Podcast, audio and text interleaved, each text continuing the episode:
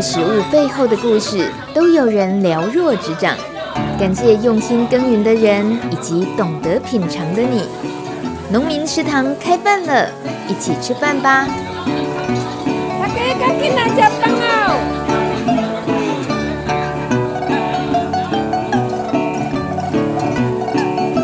欢迎收听农民食堂开饭了，我是大米。今天是冬至，吃了汤圆多一岁喽，岁末年终的气氛越来越浓了。最近常听到朋友们在玩交换礼物，这也是年底特有的趣味活动。不知道你会不会为了交换礼物而伤脑筋呢？给你一个好建议，用你认识的农夫朋友的农产品当交换礼物，既实用也有故事性，一定不会失礼，不会失礼。不过说到交换，十二月初在台大校园里有一场种子生活节，其中就有一场非常特别的交换会，是交换种子哦。这是已经第三届的全国种子交换会。现在听到的就是在交换会开始之前，由秀明神鼓队带来的太鼓表演，将大家从阴雨绵绵的天气当中转换成充满了热情和生命力。这一场二零二零年种子生活节延续前两届的保种仪式，今年有来自全台各地的保种达人、农夫伙伴，还有餐厅主厨共襄盛举。在台大校园蒲葵道这一天，有美食、有市集、有音乐。主办单位形容这是一场既在地又优雅的天龙国野菜派对。主办单位包括台北市文化探索协会、水花园有机农夫市集、秀明自然农法协会，还有主妇联盟环境保护基金会。而其中种子交换会的规则，首先呢是要透过事前报名，将自己想交换出去的种子寄给主办单位，经过分装、合作、记号之后，登录上网。这么做的用意哦，在于让拿到种子的人很清楚知道自己拿到的是什么种子，以及它的种植资讯。透过这种种植资料库，还可以让交换种子的人进行交流资商。例如，要是发生拿了种子之后种不出来的情况，那么原本拥有种子的人就可以分享自己的种植方式以及要注意的事项。一旦你有捐出种子，就会获得种子兑换券。这接下来就是最令人兴奋的寻宝时刻了。在现场上百份的种子当中，你可以尽情的搜寻和交换。当天天气原本湿湿冷冷的，但是在种子交换会的会场上却是人气流动、热闹又有趣。我虽然身上没有种子，不过呢，我有麦克风，而且我在交换会场上还意外听到有一个声音，感觉很急切的一直在寻找某一种种子，仿佛是在找寻走失的小孩一样的慌张。红的，红的，没有没有，我要红秋葵。哦，红秋葵的话，我们要看稍微找一下，因为对，要看一下他们在什么地方，好不好？来，这里上面都会有写，你们再稍微看一下，好不好？这里还有白秋葵哦，有。听到你说白秋葵，对，有白秋白秋葵吗？白的 我没有，我种绿秋葵跟红秋葵。啊，这是白的哦。对，这是这个也很特别。白的比较好吃，比较嫩。啊，真的，好啊，好啊，那我来一张。今天就特别要找黄秋葵啊？呃，喜欢种红秋葵啊，常常常常在种红秋葵。嗯，红秋葵，哎，呃，对身体很好，而且呃很特别，不是绿秋葵哦，不一样。那你种台北种在三峡菜园，我有租租一个菜园。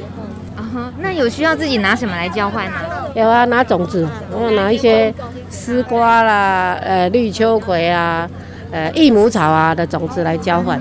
嗯，益乳草我益母草，益母草，嗯，益母草，嗯，益母母亲的母，是妇女病的一种青草青草药。于是我就跟着这位吴女士一起寻找红秋葵的种子。红秋葵在哪里？红红。秋葵啊？请问志工好了，请问志工有红秋葵吗？红秋葵的红秋葵。哦，那边啊，大姐大姐，红秋葵恭喜这边啦。红秋葵啊？嘿嘿，那个要写名电话。好好，哦，要红秋葵哦。对对好。哦，找到了，红秋葵，红秋葵，恭喜你，恭喜你。那你要接受我专访一下才行。请问您贵姓？住三峡这位？我我姓吴，你一直在找红秋葵嘛，结果不小心多了白秋葵，对不对？对对对对对对对对对。那绿秋葵我自己本来就有留种了，嗯，我家里有很多留种的绿秋葵，因为我今年在在我自己的菜园里面种的绿秋葵，一就一般的绿秋葵，还有红秋葵，都那个红秋葵也是我去年来这边寻宝寻到的，啊去种了，结果长得很不错，对。你来这里寻宝，可是事实上，一般的种子行可能也可以买到，是吧？一般的种子行红秋葵很少哎，哎，我上一次买到红秋葵是在后龙那边，呃，才有。一一般红红秋葵好像比较稀少啦，比较少一点。一般的种苗行像苗巴什么的，呃，不见得买得到红秋葵。所以这个种子交换今年第三年，你来过几次了？呃，来两两次，两次。呃呃，去年也是跟那个我的朋朋友邀他们来啊，呃，月秋。那今年还是一样来，觉得蛮有收获的，所以我就去年哈来了，那事事先没有报名，不晓得啊。今年知道了，就赶快有上网报名，就过来了。你觉得这样子的活动也是很少见哦？您退休，大概在台湾这样生活，自己也喜欢种点东西，这种种子交换的形式很特别，蛮有意义的啦。那个是保种的活动，嗯，蛮保种的活动，因为有一些种子是比较好的种子，好，那大家可以互相切磋交流，我觉得蛮蛮有意义的。好像他们也有一些志工上那个上那个课啊，希望我下次有机会能够上课，可能会更更有帮助啦。哎，那你也是自己种的人，你也是会自己种一些蔬果这样子的话，那你平常采买呢？另外采买的话，你会有也比较注重在意的一些买的啊，采买我也是，如果不是有机，也是要无毒的。我我常常还是会去主妇联盟合作社啊、呃、那边采买。那台糖也有，台糖他们也是都有。那个反正就是有机的，呃，还有像那个什么圣德克斯啊那些哈，我我住在三峡嘛，所以那边都有这种呃有机的食品店，我通常都会去买啊。如果有那其他的，主要是我我自己的菜园呐，嗯，呃，我有三十五平的菜园啊，我租的，所以我会种一些有的没有的。那如果不足的，我会再去就是这些有机的店采购。听到吴女士提到志工上的保种课程，那是指今年的全国种子交换会因应疫情而将保种的课程数位化，不止志工可以上哦，任何有兴趣了解的民众都可以透过四支影片而线上学习这个课程，而且是由台大农艺系荣誉教授郭华仁老师亲自录制的保种四讲，是给我们保种观念的最佳入门，每一则才。短短十几分钟，言简意赅，很值得一听。你只要在 YouTube 搜寻关键字“农民保种四讲”，就可以找到了。回到种子交换会现场，我看到一个年轻的志工，大概还是大学生吧，很好奇他是不是也有先听过保种的课呢？你几岁？我现在二十二，要二十二十三吧？对，要二十三。怎么那么酷，选择来当种子交换？会的志工哦，我是被我妈抓过来的。那你去上了课吗？我我我没有上课，没有上。可是你刚刚也有在跟人家解释哎。但因为我就看他这个种子啊，因为他他上面就有解释说大概是绿肥，然后我看它种子小的应该就是那种盆栽那种短的植物。所以初步判断的东西你也会啊？是因为家里？对对对，因为妈妈是念园艺的，然后爸爸是念农场管理的。小时候有有比较接触一些植物，对。长大的环境里面也已经接触过各种种植的经验嘛？呃，有家里小时候在南部长大，所以有家里有种菜这样，但是很少遇到这种盆栽植物，比较少。但现场看起来这些种子汇集起来，其实很多是我们根本不认识的。可能你虽然家里。父母亲都那么的内行，会不会有一些你看起来觉得哇眼花缭乱？会不会？对对对，就是品种可能不知道，但但如果它长出来，就会大概知道哦，它是干嘛用的。但是如果光看种子的话，我想大部分的人都看不出来它是什么东西。对。那你对于保种或今天的种子交换会的概念是什么？嗯，我觉得就是一种交流，像找一个时间，然后志同道合的人一起出来，然后进行一个活动。对，我觉得这是一个，我觉得有点像在凝聚大家对于关怀种子这件事情的很大一个核心。对对对对。核心，你说的对，因为全国的这样的活动，现在一年也就这么一次而已。对啊。你今年第几次来？我今年，我去年跟前年也有来，但我比较印象深刻是去年。去年的时候天气很热，不像今年，因为今年晚大概晚两两三个礼拜吧，所以今年就比较冷一点。不然去年天气也是很热，然后人比今年还多，然后就是大爆满，然后大家都会流汗这样。记忆点真的很特别，就是热爆满。对对对对对对对，因为那时候大家都很忙，然后就各自忙各自事情，然后我记得好像最后是种子都不够换的，然后还有人在排队。对对对。种子都不够换，你知道这个流程吗？嗯，我知道，就是呃，一一个兑换券换一个种子，所以去年可能是流程有出一些小问题，对，就因为人多嘛，一定会有一些小疏忽，对，我觉得这是很正常的。所以今年呃，像这样子，慢慢人可能有点有人比较晚来，然后今年种子的交换的量。感觉也比较充足，又加上气候比较冷一点。对对对，可能可能天气比较冷，大家比较出来时间比较慢。对对对。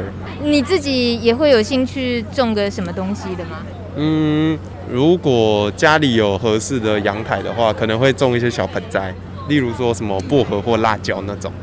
可食盆栽。对对对，可食盆栽。一点都不想要浪费时间，就种了就想吃就对了。对对对，因为如果是种一些。观景的可能就不小心就没顾它就死掉了，对对对，啊吃了你还会想到哦，今天要浇水了。哎，可是二十二三岁你的同才之间啊，嗯、你能够有多少是可以你跟他们聊起盆栽，聊起种可食的盆栽这种话题？嗯，以我现在大学念的专业来讲，应该是没有啊。哎，有哎，我有一个同学，他他也就是因为我们住外面嘛，然后他有一次就认识一个房东。虽然我们没有住那边，但是房东说这边的地啊，你有空可以过来种东西。他很有热忱，去那边种个什么胡萝卜啊，或者是一些绿豆，一些小东西就撒了，然后可以久久再去顾一下，这样。对对对对，大概是这样。大学的课也上，但是闲来没事可以照顾一下绿豆。对对对，可能是因为念东华吧，比较悠闲。对对对。现场还看到一位阿姨，衣服穿得厚厚的，头上还戴着毛帽。我猜这不是台北人，应该是从南部温暖的地方北上，遇到了湿冷的台北，所以感觉特别冷。果然一问，阿姨是从云林斗南来的。嘿，我叫大米。大米哦。嘿，大米，对对对。哦。啊，请问你倒位来？我斗南。斗南，你为斗南来个家哦？是啊。你专工要来家种子交换哦？来做义工啦。哦，你来做义工。对啦。啊，不过你明明即马都是伫咧。啊，我先交换完种子，我就去做义工啊。啊，我昨我顶礼拜嘛有做义工，我早起透早来嘛有做义工。嘿。你是讲伫即个场所的义工对不对？对啦，对啦。啊，你哪会对种子交换这叫有兴趣？因为我就是刚借一块地咧种，啊，我要用自然农法，我有去上自然农法、秀明农法的。自然农法的课，然后老师跟我们讲有这个活动，然后邀我们来当志工，我们当然会希望要来试试看啦。哎，谢谢。今年是第一次是？对对对，第一次参加，哎，以后会年年参加。那你有准备也要交换的种子是什么？有，我有带秋葵、白秋葵、黄秋葵。还有老师给我的那个可以爆玉米花的玉米，不一样哈，可以爆玉米花跟拿来吃是不一样，不一样的，比较干，比较小。哎，那你想换的梦幻的种子是什么？呃，有的被换光了，像例如什么？嗯，例如刚刚要换的那个叫做什么？嗯，想不起来了，就看到它的袋子空了，就是没有了。嘿，那已经有换到什么很高兴的吗？有啊，换到这个。荷兰豆，荷兰豆我很喜欢，还有黑柿番茄，黑柿番茄不好种，但是要挑战。埃及黄麻，还有薏仁，听起来很多哎，这是你以前都没种过的吧？对对对，还要回去试。黑诶，黑市番茄去年有种过，都死掉了。哎，今年再试试看。哎，谢谢。你都自己一个人种？哎，对我自己一个人种。嗯，但是我们那一块地很大。有四个人种，哎，这边交换种子都还会留电话，对不对？对啊，对啊，很这样很好哦。对啊，这样就可以问啊，你的种子给了谁了，你才知道啊。哎，将来万一你的你自己留的没了，你还可以去找你分享给他的人呐、啊。哎，这样子哦，那真的是保种了，有人帮你继续种。对对对，这就是保种的概念。嗯，保种的概念你什么时候听说的？哦，我们老师，我们这个幸福农庄的两位老师去我们的那一边云林的古坑的桂林上课的时候，就有告诉我们保种非常重要，才将来不会被种子公司控制。对，所以可以从自己做起，慢慢留下一些能够保留下来的种子，然后又刚好自己喜欢，是不是？是的，祝你一切顺利，祝祝种子顺利的继续长大。好的，谢谢你。接着又看到两位交换种子的朋友兴奋地聊着手中的种子，原来其中一位是园艺专家，终于找到青刚櫟种子。你不知道青刚櫟是什么吗？就是卡通和电影里面常出现一只可爱的小松鼠，一定都会抱在胸前，一直啃一直啃的那个果实啊。后来大米发现了这一位获得青冈力种子的朋友，竟然是本节目的忠实听众，因为就连我当天戴着口罩，他光是从声音就听得出来我是谁了，太厉害了。我也想趁机会认识他。但是啊，他忙着到处交换种子，没空理我。一直到最后交换完成了，看到他心情愉快的和另一位女士在聊天，我才赶紧凑过来，想知道他们今天交换种子的心情如何。我会很好奇你们来，然后就这样认识了。哦，对，对，对，然后对交流种子，对，然后促成你们认识的。现在眼前这一位这一对朋友，我要先介绍右手边这位贵姓？陈尔东陈，陈小姐住在、啊、呃住新店，新店陈小姐。然后左边这一位，请问贵姓？啊，我叫林翠华，然后住在、嗯、住在大直。哎，好，现在一个大直遇到了新店，然后今天本来都不认识，可是你们刚刚是什么情况遇到了认识了？在研究这边的种子。哦、然后是哪一个是你们的交集？嗯，黑种草。我刚刚在看黑种草，那是什么啊？就。就查那他的那个照片给他看，看黑种草长什么样子。你们会去对一个自己从来都没见过陌生的种子，也会好奇的想要带回家种种看，是不是？嗯，一直都是啊。从野外的，或者是朋友家有什么，或者看到很喜欢的植物，会收集它的种子，然后回去种。为什么？应该是家学渊源吧。因为我我父亲在林务局工作了四十二年退休，所以我从小应该是两三岁就上山。我的我的书柜全部都是图鉴，就植物图鉴，所以其实植物对我来讲就很亲切。我喜欢认识它，然后种植它，看它开花结果这样子。听起来家学渊源的话，这眼前今天的种子交换会，大部分你都会认识了吧？其实还有很多不认识的，对对对，因为隔行如隔山，我也不是说专门是研究这个的那样。参加种子交换会，是你自己对于呃保种这个概念也有一些什么想法吗？嗯。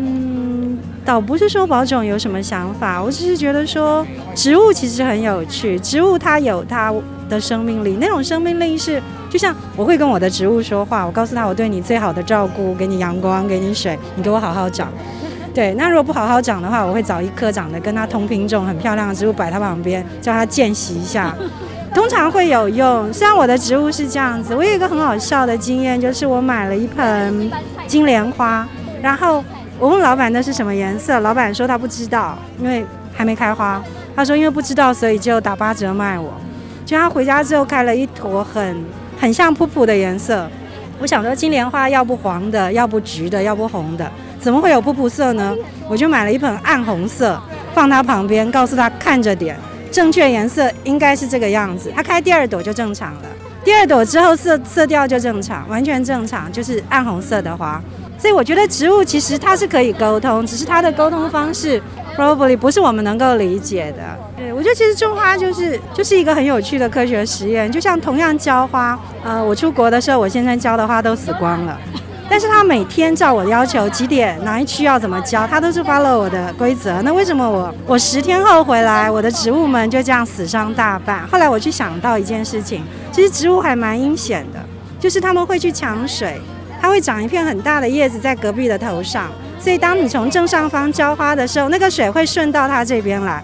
所以我先生浇花的时候没有注意到公平性，我就会去拨开这颗，要确定每一颗都浇到，但它是 watering 从上面全部，所以我出国前我就会先做修剪枝条，然后浇一次确认所有的水都 OK，我再出去之后就没再发生那种惨事，所以我觉得很有趣。自己可以破案呢，对啊，我就觉得这是种花好玩的地方，好有趣哦。那今天你们互相认识的吗？没有，目你们会互相留电话，对不对？我们加赖，然后交换种子。好好，我想知道一下那个大直林小姐，对不对？对对对。你有今天有准备来交换的种子是什么？哦，我大部分都是那个木科的，对，因为呃参加这个活动是我女儿帮我报名参加，可是来了才发现很多大部分都是草花或者是。吃的这一部分，那我带，因为我本身是喜欢那个收集种子，我是喜欢做花圈 DIY，做一些成品，所以今天来看到还是有遇到几个很好的朋友，也是带木科的植物的种子，所以很开心。欸，你是花艺类的发挥比较多，对。我刚刚像看到其他人，其实都是要可食盆栽的那种啦，或者是自己菜园要用的这些、嗯、那些东西，对你来讲，来这边你就是会很精准的知道说，哦，我我不会选择这些，这样、嗯、还是会选择，对，因为我喜欢，我好奇，然后我也喜欢尝试，对。那今天有遇到让你很欣喜的，呃，找到了你很想要的种子吗？啊，有，刚刚有看到，呃，一位小姐她带来那个青。青刚力，对，它那个青刚力很特别很大，其实看了就很想烤来吃，因为很像哎我们在日本看到的那个栗子，然后很开心他分享给我，叫我怎么样去种植。对，我在想说，哎，在台湾而且在都市有这样的环境吗？对，他说可以，所以我也想尝试看看。但是你不知道青刚櫟该怎么种吧？还是？呃，他刚刚有跟我讲，先把那个帽子要打开。然后还要用那个青苔包住，可能要让它保湿，然后放在冰箱。因为我在想，是不是它比较喜欢比较温度低的地方，呃，来生长。所以他刚刚有跟我大概讲了一下，说放六个月，然后呃再拿出来就是种在土里。但我可能回去还是要搜寻一下，看怎么样去种植。因为我觉得种花草。呃，有那个实验的精神，对，然后另外一方面有让我们惊喜的部分，好像有时候真的我们不太清楚，也许我们认识他，也也许不认识他。那通过那个种植的过程当中，然后让我们可以呃用实验的精神来认识他，对。感觉你刚刚说光是那个青苔要包覆着它，要等就等六个月，对对对，这个是要多么考验耐心的事情。我觉得这个就是很惊奇，让我们可以看到我们没有办法想象的那个过程。那虽然好像要等待，但是相对这个过程，其实会带着一个呃期待，或是有魔术般的那个那个幻想的过程。所以青刚櫟算是今天很棒的意外的收获。那那个新店这边有意外的收获吗？嗯，黑种草，看到那个黑种草，因为之前在图鉴上看过，可是好像也没有机会买到它的种子。对，那我觉得其实种子有一点很特别的是，当种子它决定发芽的时候，它其实是认同那块土地，它愿意长。所以通常种子发芽的植物，如果好好照顾，它本身都会非常强健。反而是那些扦插什么那些，其实是被强迫。强迫他要到这个环境来，他不一定会适应，所以种子种出来的植物相对都会比较健康，我自己觉得啦。你这倒是提醒我一件事情，那所以今天种子交换会这些种子们，他们有一点就是不知道自己会流浪到哪里去。其实我们也会很希望说，就是种种子的人他可以去知道那个植物它的 background，它的环境在哪，所以不要把高山的植物通通带到。平地来种，或是把平地的蔬菜送到高山上去种。我们希望植物它可以在自己应该有的合适的环境去生长。当然，种种子是一件有趣的事，可是我觉得背后大家应该也要那种，就是物种交流的同时，我们去尊重那个那个植物它应该有的环境。我是这么想的，是非常有道理。以后我相信这两位就是会自己自行交流了，对不对？很可能就把那个今天发现的东西，然后就互相去盯进度，就怎么样，到底冒芽了没？谢谢你们，谢谢。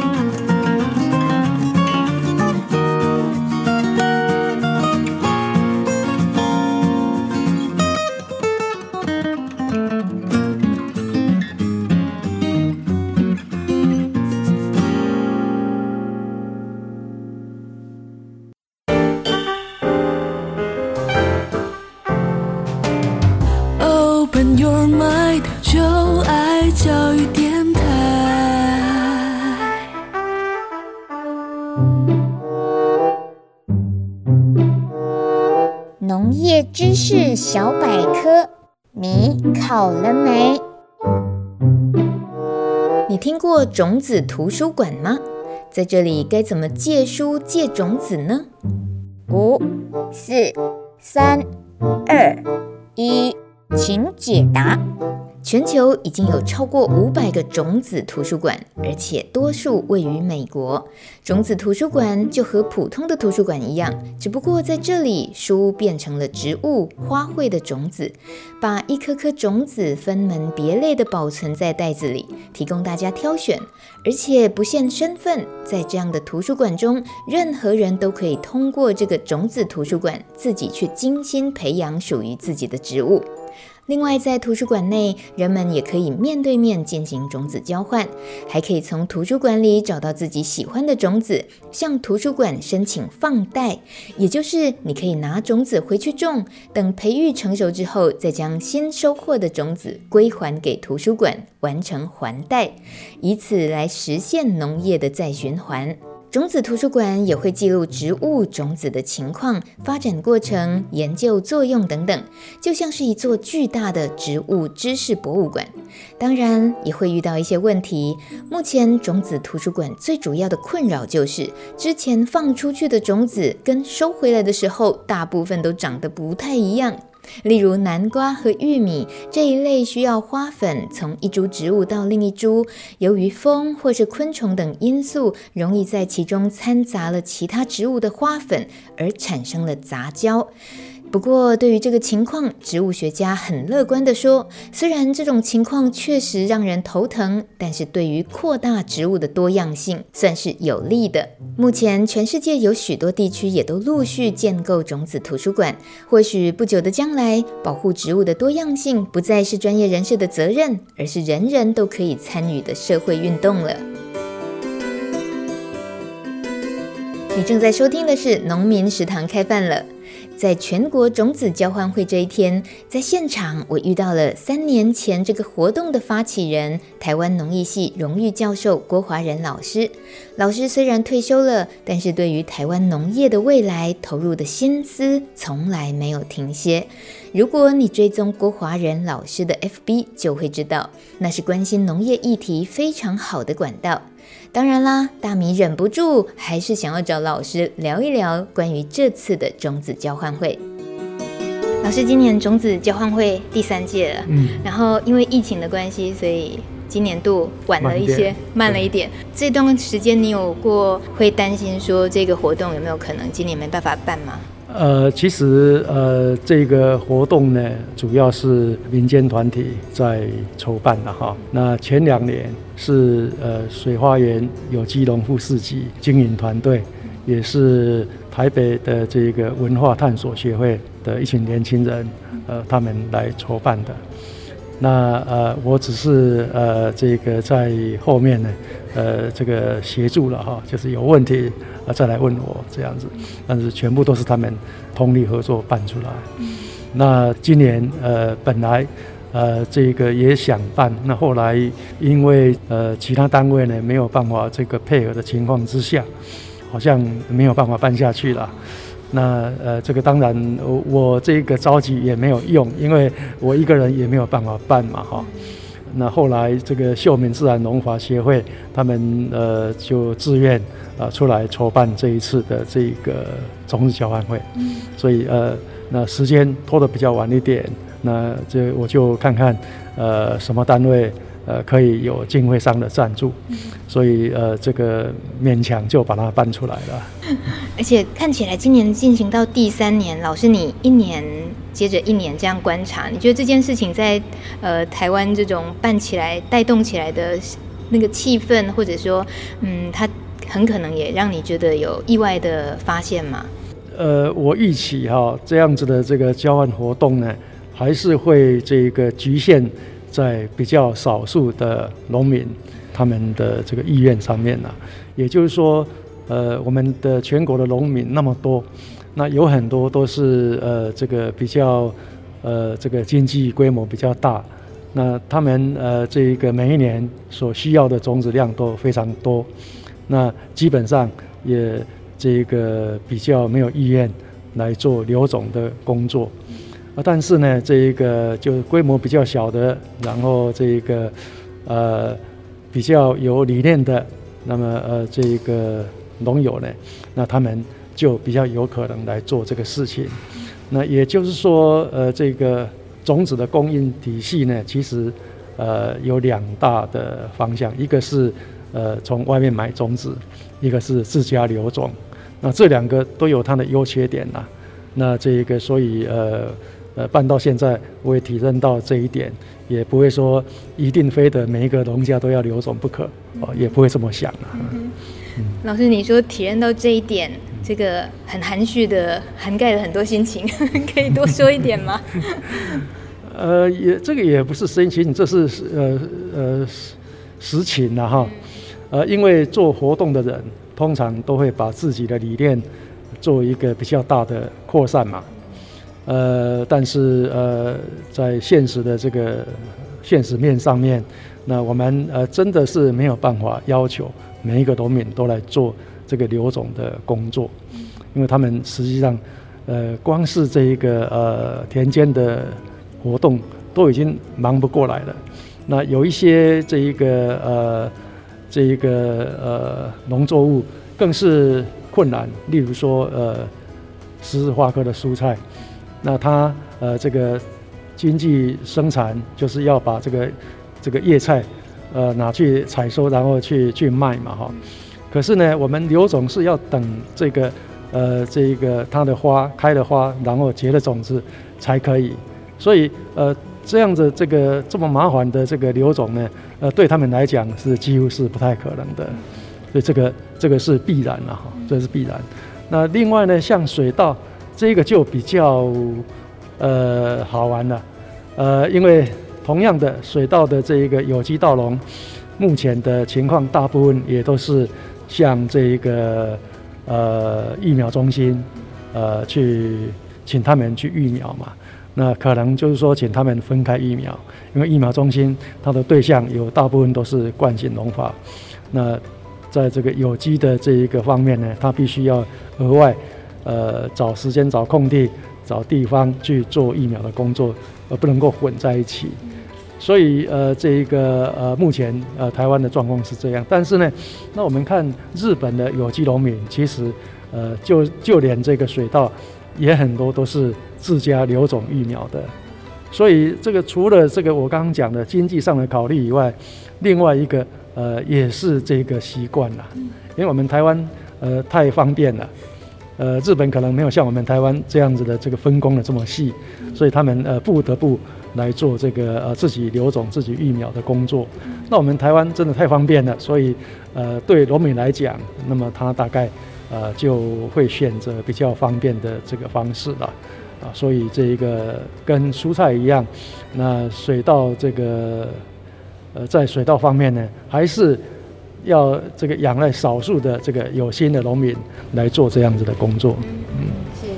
那今年种子交换会呃也是都列出来了，大概收集了大家想要交换的种子有哪些？这个嗯，这三年来老师会有觉得发生了什么样的变化吗？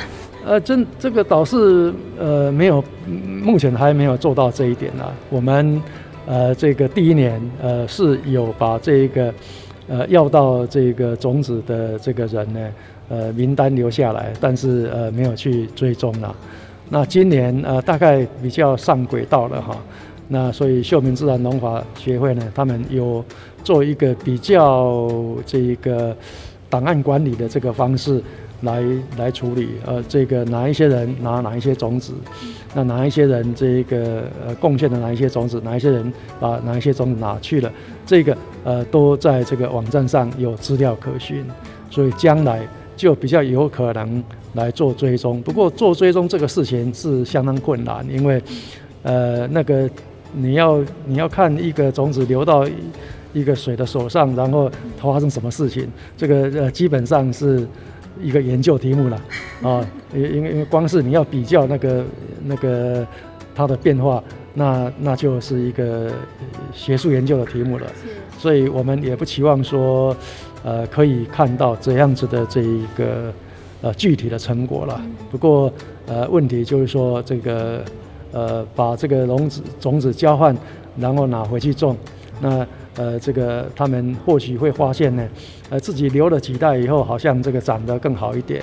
那呃希望这样子的这一个印象，就是呃农家选种留种，然后自己蹦的这样子自己播种保种的行为呢，可以有具体的这个成果。希望有更多的人了解到这样子的这个呃情况，能够把这个留种的习惯能够继续的扩散下去。老师说的这个农家，当然它很直接牵涉到是一。比较是有专业的关心着农务这方面背景的人在做。那今天种子交换会，我发现其实很多就是业余的，可能是退休的，或者是也有年轻人自己就是带着他就是喜欢植物，或者是他的学习背景、他的家庭背景让他喜欢种种什么。那或者只是为了自己吃。那有些人像寻宝一样，今天特别就想要找什么。那其实这样子。就脱离了所谓的农家的这个背景，老师觉得他们能够带动的又是什么样的意义？呃，对于这一种家庭园艺的哈，我们可以说它是家庭园艺，因为他可能没有在做这一个呃生产嘛哈。那呃，对这样子的这一个朋友来讲呢，当然要看他的所播种的这一个对象是什么。有的比较容易了哈，但是有的比较困难，呃，特别是呃异交作物，就是呃这个花粉会配来配去的，那其实不简单呐。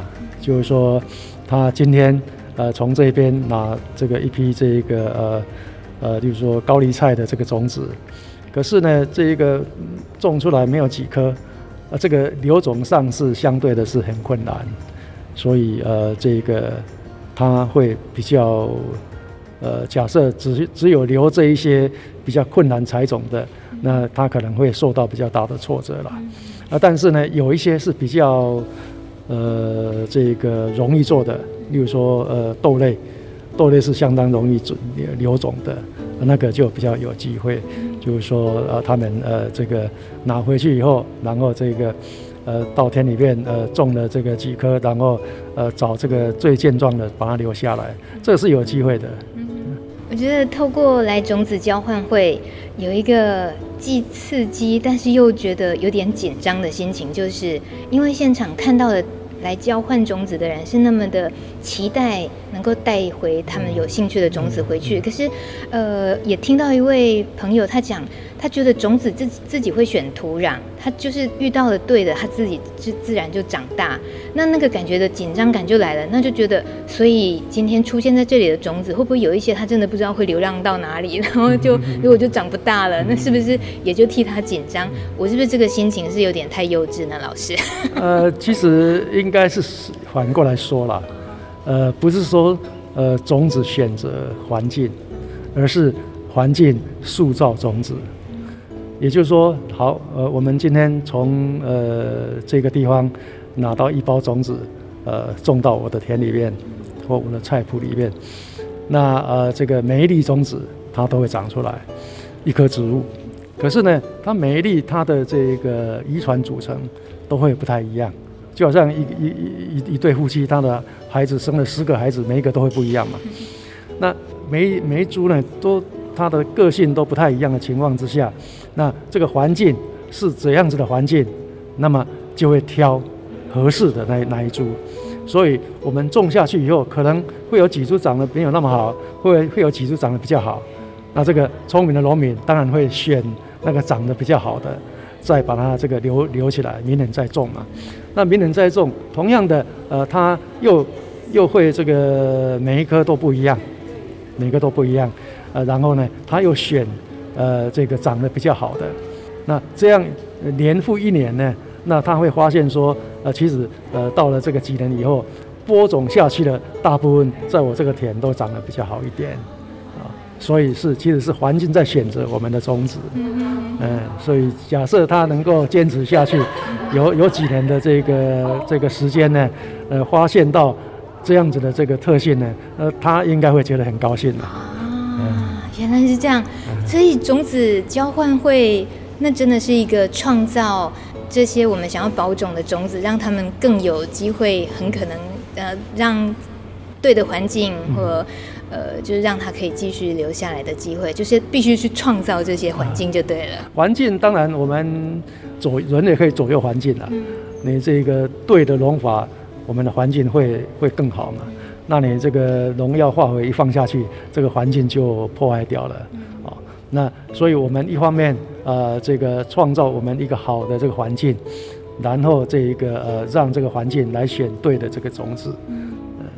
让环境选对的种子，老师，那我每次啊看到，呃，你会分享来台大普回到这边每个每个礼拜六的水花园市集，然后老师您就自己都是身体力行的，然后再示范一个住在都市的人怎么样透过消费可以每一个礼拜透过一次采集，然后支持友善有机的农友，这件事情它在您身上实践。已经很久很久了，对不对？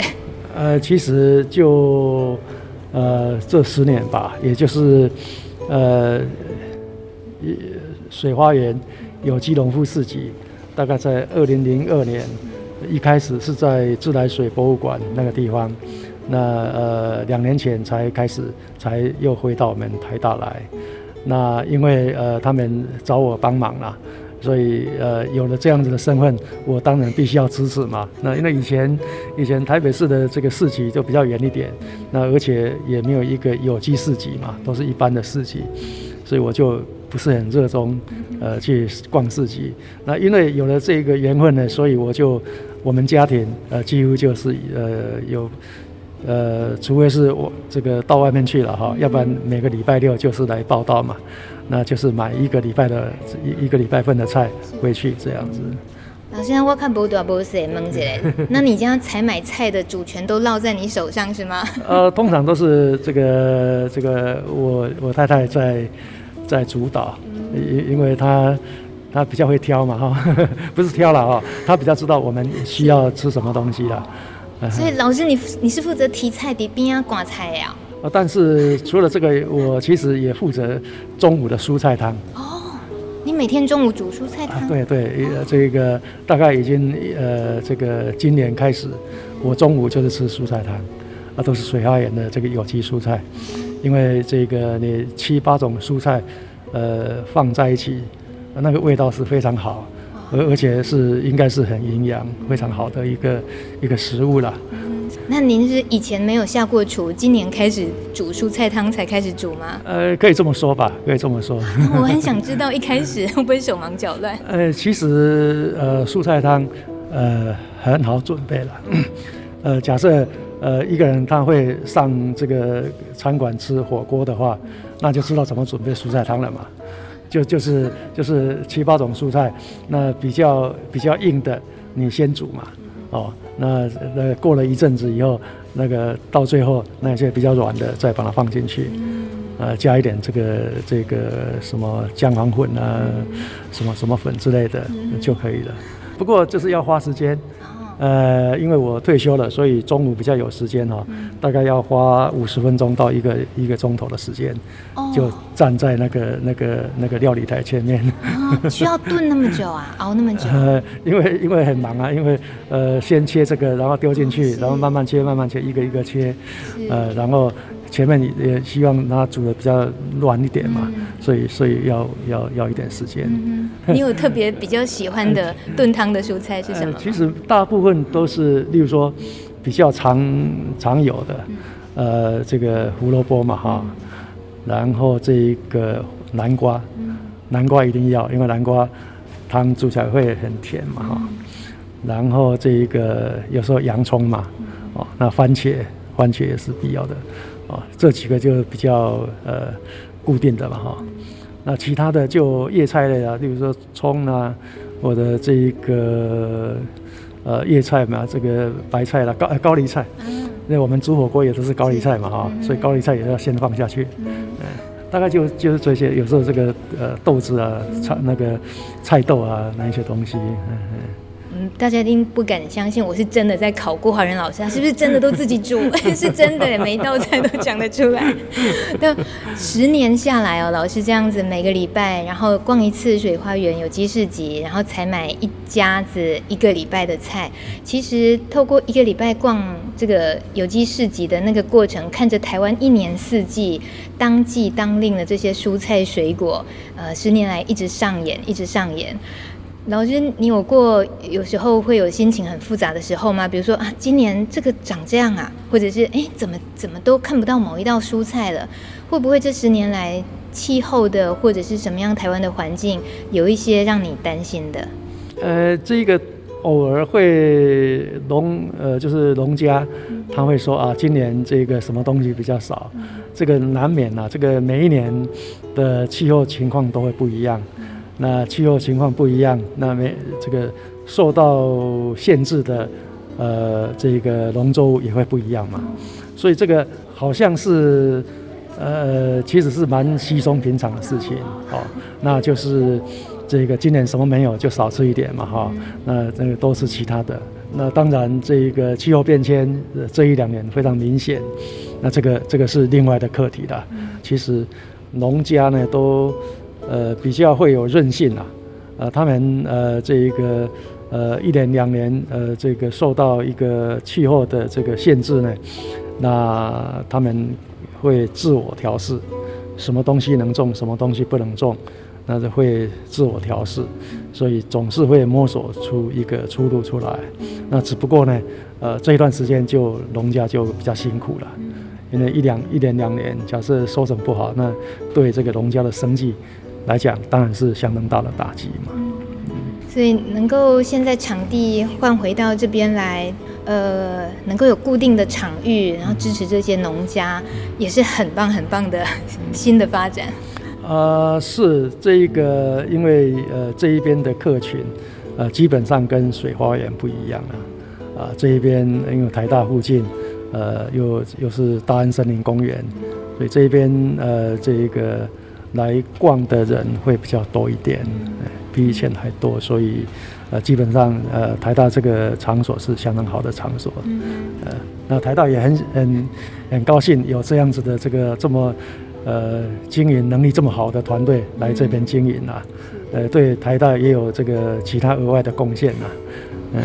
真的，我嗯、呃、去美国也会去参加一些他们的农夫市集。那个农夫市集啊，在绿草地上，或者就是校园旁一个在地社区的呃区域里面，就是一道非常美丽的风景。嗯、就农夫市集、有机市集这些。嗯、那在台湾，透过这样子的带动，慢慢慢慢，应该老老师就你所知会。这这样子的情况是乐观的吗？嗯，其实不一定呢，因为呃，除了我们水花园以外，呃，很多市集都这一两年都比较稍微这个消沉一点。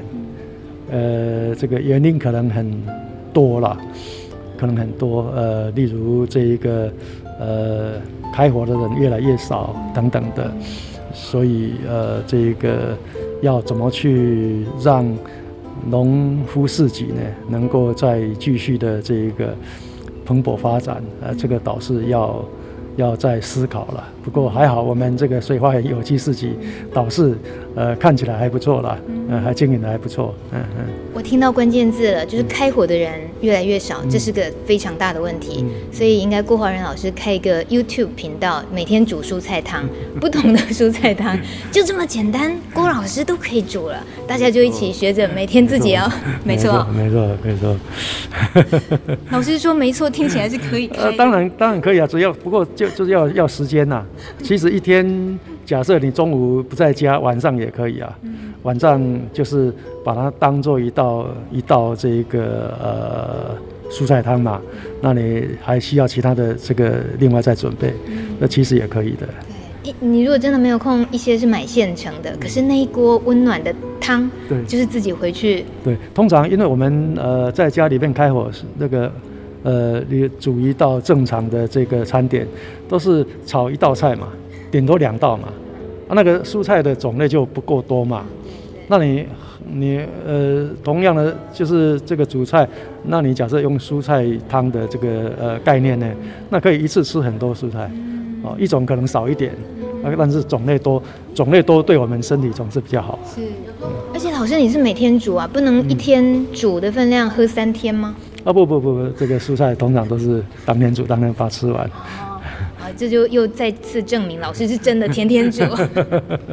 是，谢谢老师。啊、okay, okay. 那这个种子交换会看起来明年也还是有机会的话，会继续办的。呃，希望如此，希望如此。嗯，嗯你对他的呃本来当初发起的那个期待，现在慢慢三年的实现下来，你还呃觉得他还有可以往后还能够继续办的话，想追求的理想是什么吗？呃，我是希望有这一个呃育种专家能够协助了啊，呃，因为呃，毕竟那个呃交换的这个种子种类很多，每一种的这个农作物呢，它又有不同的品种，那这些品种到底是什么名称？我们台湾现在都把这个品种的名称都给忘掉了。我们呃古时候的蔬菜其实都有很很好玩的这个品种名称嘛，那那但是消费者可能卖的人也不会去讲求的品种名称，他自己知道，可是卖的时候就没有把品种名称给标出来，所以慢慢的消费者就忘掉品种名称，那那所以使得现在品呃种子交换呢，可能大部分都不会把那个品种名称标出来。那我是希望，呃，将来有各种蔬菜、各种农作物的专家能够来协助，来这个鉴定这一些品种，把这个品种名称，呃的习惯呢重新恢复起来，让消费者也知道我现在吃到的高丽菜它的名字叫什么。哦，这样的话，那大概呃这个刘总的工作会做得更顺利一点。我记得老师在三年前特别有提到，你要记得名字，他才更能够被你留下来。没有错，没有错，就是这样的意思。然后好好想念这个人，你怎么可能不想记他名字呢？对呀、啊，对呀、啊，就好像这个大名一定要记得嘛。谢谢老师，谢谢老师，谢谢。我我记得第一次还把你叫成小米。啊，对，没关系，大家都这样子。